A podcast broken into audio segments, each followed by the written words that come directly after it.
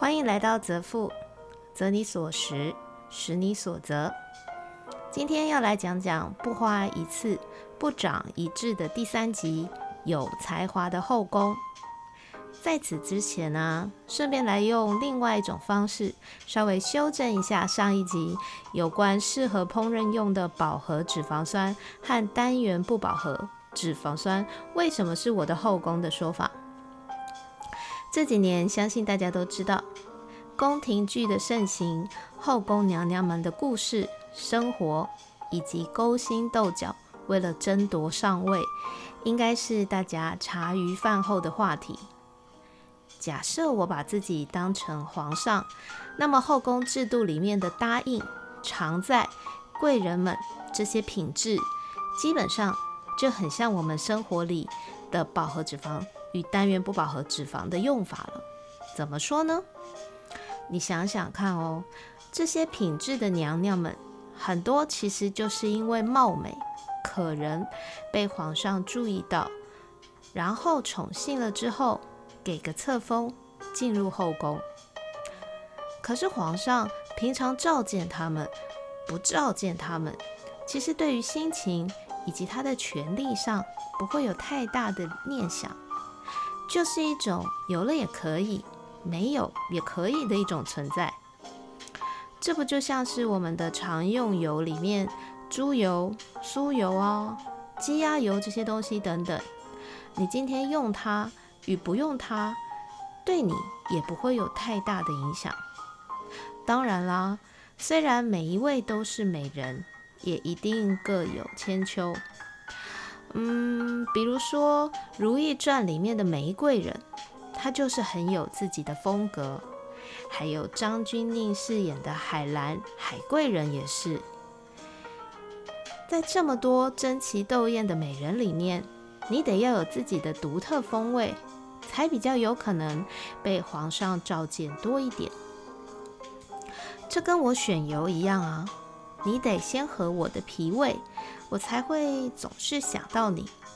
不过这也不代表我只会想到你。你看看我那一堆数不清的橄榄油品牌，就知道了。好啦，那我们我们就来聊聊什么是有才华的后宫呢？这个对我来说，其实就有点像是后宫品质里面的嫔妃位制度了。功能油除了它们必有必需脂肪酸之外，还带有不同的功能，对于身体可能有其他帮助的组成。在我们除了每日的必要摄取之外，还能够有额外的益处。如果要讲到市面上的功能油，目前还蛮多种的，南瓜籽油、黑种草油、红花籽油、亚麻仁油、琉璃苣油等等。今天我就先用我自己所使用的四种功能油来跟大家举例说明看看吧。南瓜籽油对于身体的荷尔蒙调整其实是很有帮助的。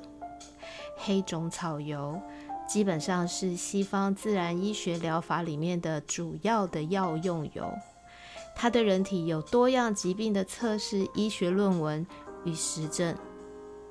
红花籽油有很高的共二亚麻油酸以及最高的维他命 E，减少脂肪囤积、增加肌肉比例的功效。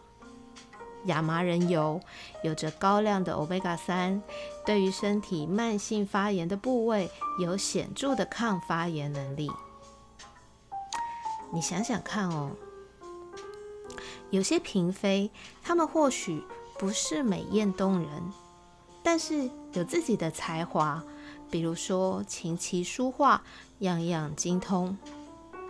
皇上今天要是想要吟诗作对，他可能就会去找诗词研究很高深的嫔妃，像《如懿传》里面一开始的娴妃，后期的淑嫔，就是一个饱读诗书，能够与皇上谈天说地、降火气的妃子。我觉得就很像亚麻仁油哦，你火气很大，身体慢性发炎严重的时候，去找亚麻仁油谈谈，就可以这样发言了，对吧？又好比皇上今天如果男性雄风不再如同往昔了，他可能就会想找一些会按摩舒缓的嫔妃，或是女人味比较浓厚的嫔妃。嗯，就好像《如懿传》里的令妃，还有之前期的嘉贵妃，他们从一开始都是用女性妖媚的手段在上位。这两位，他未必什么都懂，但是他懂皇上男人的心，所以总是让皇上觉得跟他们相处就有男子气概。这其实就很像南瓜籽油对我们人体的影响，在男性射护腺以及女性的荷尔蒙上面有比较好的调剂。黑种草油呢？嗯，让我想想，应该比较像是了解药理的嫔妃吧，可以无时无刻照顾好皇上的身体。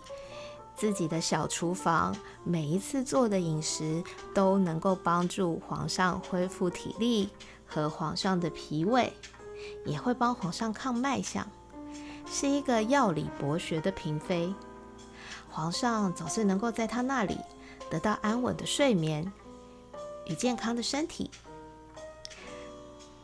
红花籽油呢？我觉得就有点像是蒙古一些小部族来的嫔妃了。他们喜欢骑马射箭，不落人后。皇上跟着他们到处游历，锻炼强健的体魄与肌肉，血液血液循环极佳，维他命一抗老，青春无限。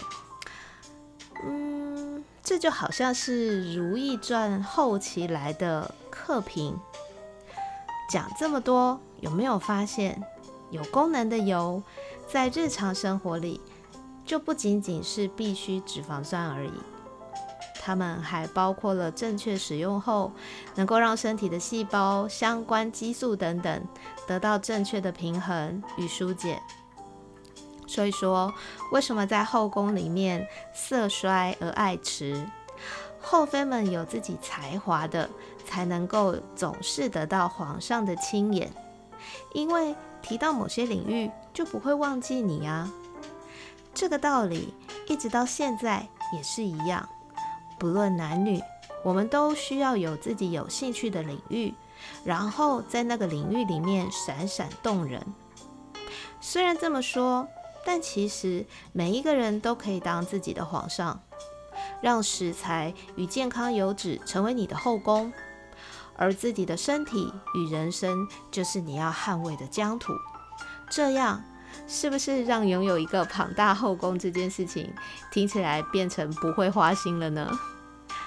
下一集我就会来讲讲为了大局不得不拥有的联姻制度啊，不是啦，是为了身体均衡必须要去拥有的必须脂肪酸美人们。越讲越像是一个皇上了呢。今天先到这里喽，希望这个脂肪酸系列讲完，大家都能够有一个自己的进士房，然后天天开心的翻牌子啦。拜拜。